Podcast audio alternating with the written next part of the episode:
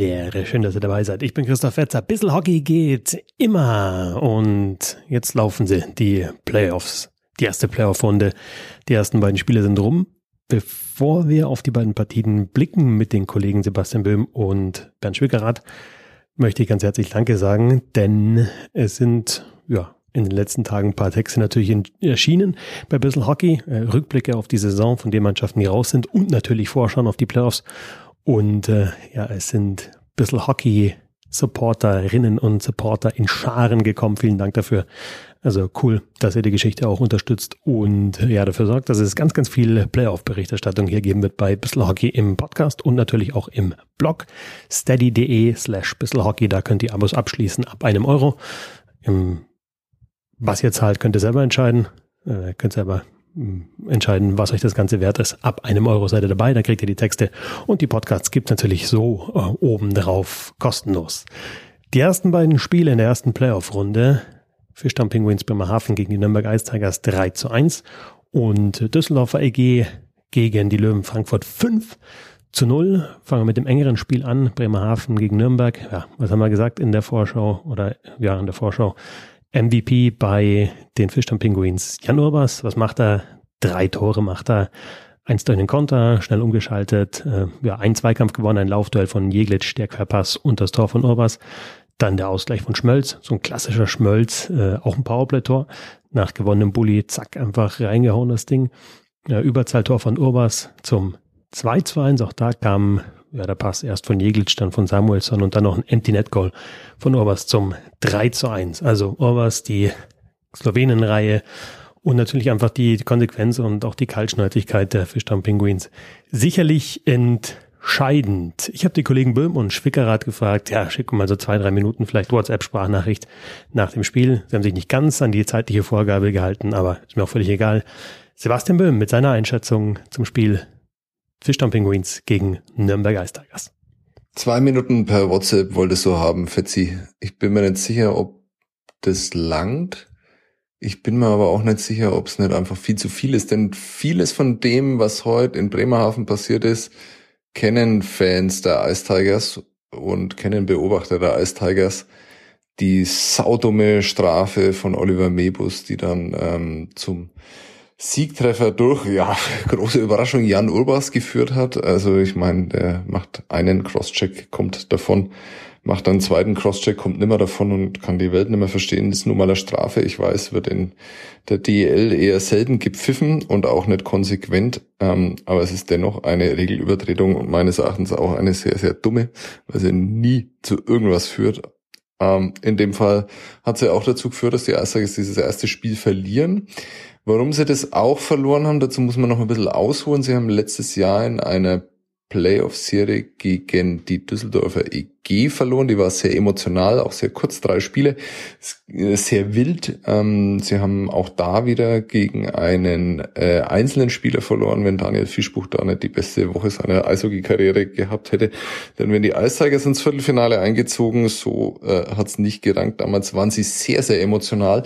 Und in Bremerhaven schien es jetzt so, als würden, wollten sie diese Emotionalität so ein bisschen versuchen zu kontrollieren. Das hat dann dazu geführt, ähm, dass sie sehr, sehr nervös begonnen haben, dass sie eigentlich nie zu ihrem Spiel gefunden haben, so richtig, so wie das am Sonntag eben dann doch noch möglich war in einem Spiel, in dem es um nicht viel äh, mehr ging, vor allem für die Fishtown Pinguins.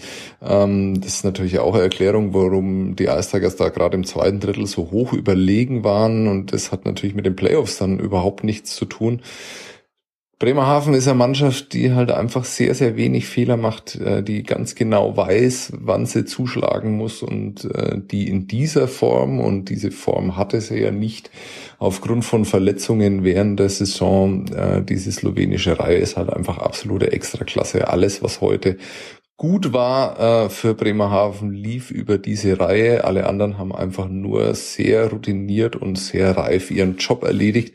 Und äh, Nürnberg hat eigentlich erst so richtig aufgedreht in den letzten zwei Minuten, was sie da noch an Chancen erspielt hatten. Ähm, das hatten sie im ganzen Spiel davor nicht. Ähm, das war einfach noch zu wenig und ich glaube wirklich, dass das einfach daran lag, dass Nürnberg ein weiteres Mal nicht reif genug war. Letztes Jahr waren sie nicht reif genug, um ihre eigenen Emotionen kontrollieren zu können. Äh, diesmal waren sie zu kontrolliert ähm, und haben da nicht zu ihrem Spiel gefunden. Wenn sie da am Freitag ein gesundes Mittelmaß finden, dann wird es sehr viel besser aussehen und dann wird es da auch in Spiel drei gehen. Ähm, wenn nicht, ähm, dann äh, wird es auch äh, sehr schwierig, vor allem wenn sie einfach von der Strafbank nicht wegbleiben und ähm, diesen dieser extra Reihe und diesen extra Können in der ersten Reihe. Und äh, man redet viel über Jan Urbas. Ähm, ich fand Sieger Jeglitsch war heute äh, der überragende Spieler für Bremerhaven, war eigentlich an jeder ähm, gefährlichen Situation beteiligt, ähm, hat ja Urbas auch die Tore dann aufgelegt und ähm, hatte zwei äh, Treffer ans Stahlgestänge im zweiten Drittel. Ähm, also äh, absolut verdienter Sieg äh, für die Fishtown äh, Pinguins. So als neutraler Beobachter wünscht man sich äh, für den Freitag, dass die Playoffs dann auch ein bisschen losgehen, denn, denn es war doch sehr ereignislos, ähm, dieses erste Spiel, ähm, was sicherlich nicht zugunsten der Ice Tigers äh, dann funktioniert. Die brauchen einfach ein bisschen mehr Aufregung. Ja, vielen Dank, Sebastian. Ähm, und dann am Freitag natürlich die nächste Chance für die Ice Tigers, die Serie auszugleichen. Wir haben es gehört.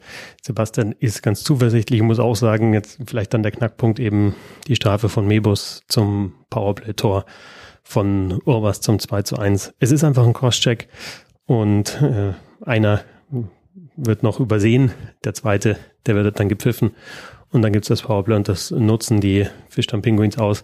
Ich muss auch sagen, ich habe mir die Szene nochmal angeschaut und ich glaube, Patrick Reimer hat da auch ein bisschen ja, diskutiert mit seinen Mitspielern, warum da keiner ein bisschen näher zu Urbas hingegangen ist. Denn der war ziemlich frei und es war auch keiner in der Schussbahn.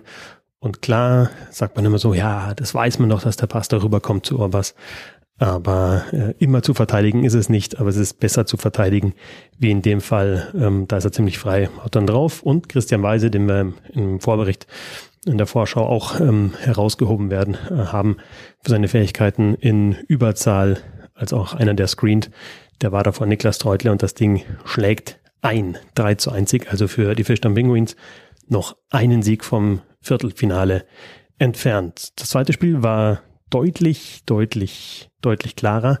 5 zu 0 Sieg der Düsseldorfer EG im Heimspiel gegen die Löwen Frankfurt. Also ein Shutout auch für Henrik Haukeland, der für Bernd Schwickerath der MVP der Hauptrunde war und für die meisten anderen wahrscheinlich auch.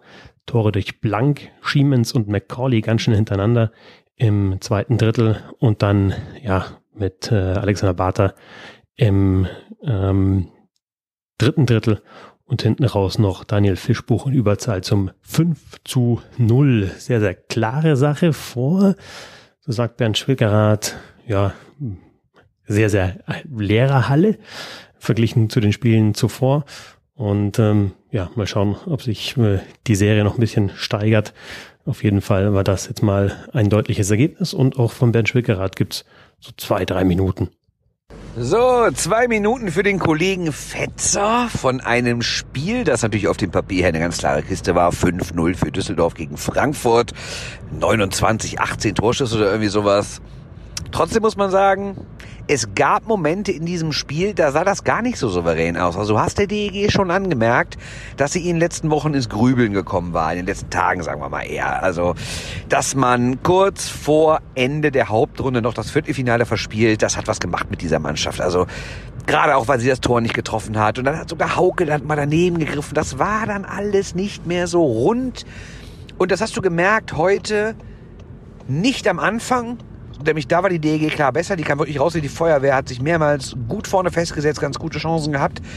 Aber so ab der zehnten Minute, erstes Drittel, bis so Mitte zweites Drittel, hm, war es verkrampft, haben die Laufwege nicht gestimmt, das hat sich auch keiner mehr getraut, auf das Tor zu ziehen. Es wurde zu selten geschossen und alles mögliche.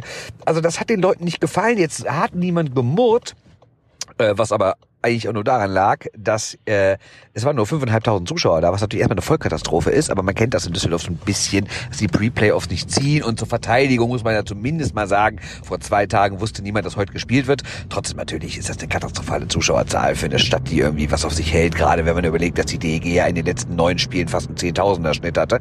Und ich gehe auch davon aus, dass sie im nächsten Spiel, sei es jetzt am Sonntag, äh, Spiel drei gegen Frankfurt oder danach die Woche Freitag, Spiel eins gegen Ingolstadt, da wird die Halle wieder deutlich voller sein. Deshalb war es heute eine andere Atmosphäre, aber ich mag das ja eigentlich, die Halle nicht so voll ist, weil dann ist der harte Kern da, der auch mehr Fachwissen von diesem Sport hat und nicht beim ersten Fehlpass direkt anfängt zu weinen oder wenn es im zweiten Drittel halt unentschieden steht. Und das war ja auch in diesem Spiel so. Es stand 0 zu 0 sogar bis nach der 30. Minute.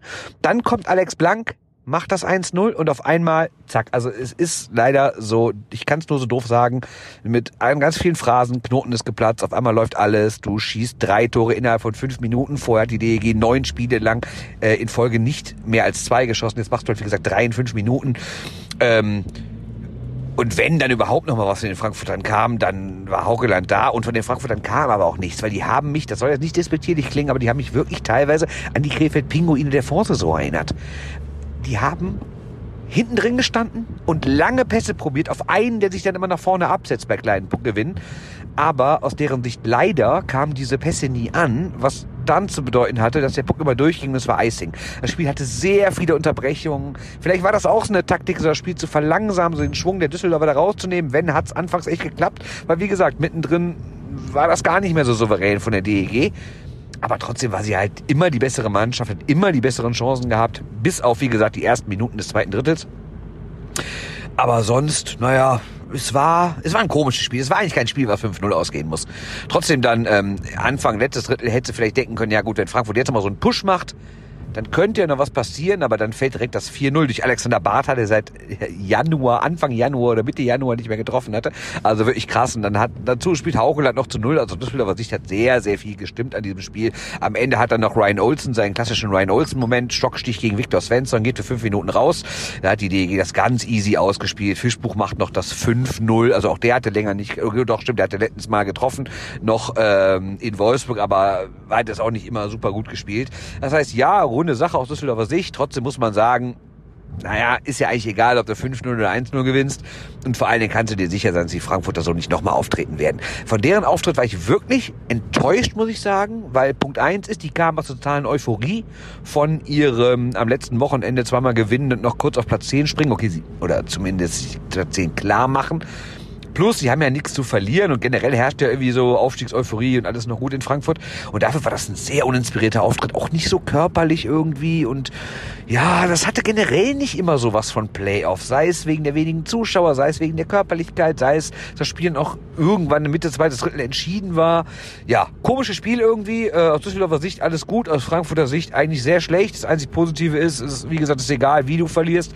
Hättest du jetzt bitter in der Overtime verloren, wärst du vielleicht noch beleidigt nach Hause gefahren so, denkst du dir auch, komm, Action, weiter geht's, denn aus drei Gründen wird das auf jeden Fall nochmal ganz heiß. Punkt eins ist halt, Frankfurt spielt zu Hause. Punkt zwei ist halt, Frankfurt kann sich nicht nochmal so einen Auftritt leisten. Und Punkt drei ist, äh, Frankfurt steht vorm Aus. Und das da gibt man ja dann noch mal einen Meter mehr. Ne? Deswegen erwarte ich schon eine enge Kiste am Freitag. Aber nach heute ist zumindest mein Eindruck bestätigt, dass die DEG Favorit in dieser Serie ist. Und heute ist sie dem auch ganz klar gerecht geworden. Ne? So, das waren jetzt ein bisschen was aus Düsseldorf. Alles Gute, ne? Tschüsschen. Dankeschön an den Kollegen Bernd Schwickerath. Und ja, vielleicht zu Olsen nochmal kurz. Ich meine, das ist ein absolut unnötiger Stockstich gegen Alexander Bartha. Ich finde, es war dann in der Zeitlupe ja oben halt schon zu erkennen, dass er ihn, dass er ihn trifft, dass er da hinterher geht. Und muss einfach nicht sein, aber wir kennen es und äh, es wird auch in Zukunft, glaube ich, nicht ausbleiben. 5 zu 0 Sieg für die Düsseldorfer EG gegen die Löwen Frankfurt. Auch da Spiel 2 am Freitagabend.